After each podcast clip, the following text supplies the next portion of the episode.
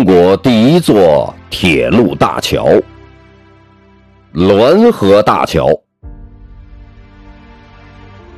一八九四年，清光绪二十年，由天津铁路公司负责修建的滦河大桥建成。滦河大桥全长六百七十点六米，是当时中国最长的铁路大桥。著名铁路专家詹天佑一八六一年至一九一九年赴美留学回国后，曾在天津铁路公司任职，参加了滦河大桥工程施工。